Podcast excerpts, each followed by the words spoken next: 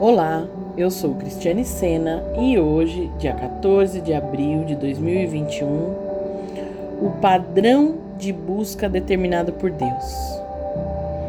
Pai, nós queremos te agradecer por mais um dia de vida, Pai, por tudo aquilo que o Senhor tem depositado nas nossas vidas, que o Senhor tem feito em nós e através de nós.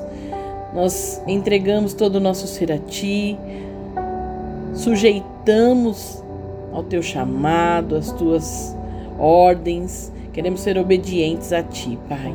Fala conosco, Senhor, nesta manhã. Queremos estar sensíveis à tua voz, Pai. Em nome do Senhor Jesus, que eu te oro e te agradeço, Pai, por tudo. Em nome do Senhor Jesus. Amém, queridos. Muitas pessoas e eu estou falando daquelas que de fato se converteram e conhecem o Senhor. Vivem sem nenhum senso de propósito. Acordam, alimentam-se e trabalham por mais alimento. Alguns estudam menos ou mais do que precisam. Relacionam-se com outros, embora alguns façam só o estritamente necessário e voltam a dormir. Na verdade, eles apenas sobrevivem. Vivem tão presos àquilo que é terreno. Jesus declarou: a vida do homem não consiste na abundância dos bens que ele possui. Se isso é verdade, e sabemos que é, por que a vida de tantos cristãos reflete exatamente o contrário? Porque a maioria investe tanto da sua vida em busca do que é material e tão pouco em busca do que é espiritual? Se tivéssemos um pouquinho mais de senso de propósito, nos questionaríamos acerca daquilo que é mais importante. Para que existimos? Para que fomos criados? Quando entendemos o propósito de Deus para a nossa vida, podemos focar nossa energia e dedicação no que é realmente importante e prioritário.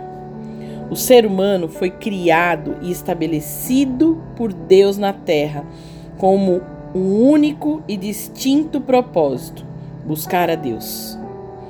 A Bíblia é muito clara acerca disso.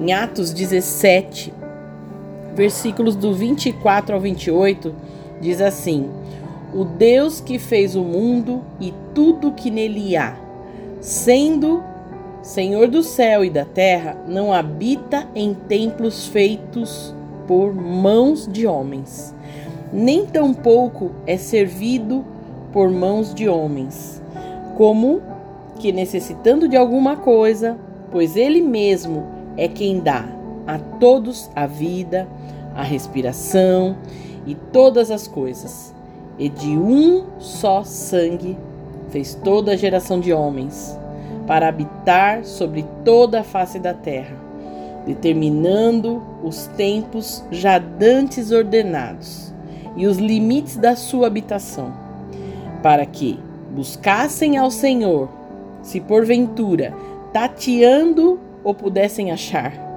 ainda que não está longe de cada um de nós, porque nele vivemos e nos movemos e existimos.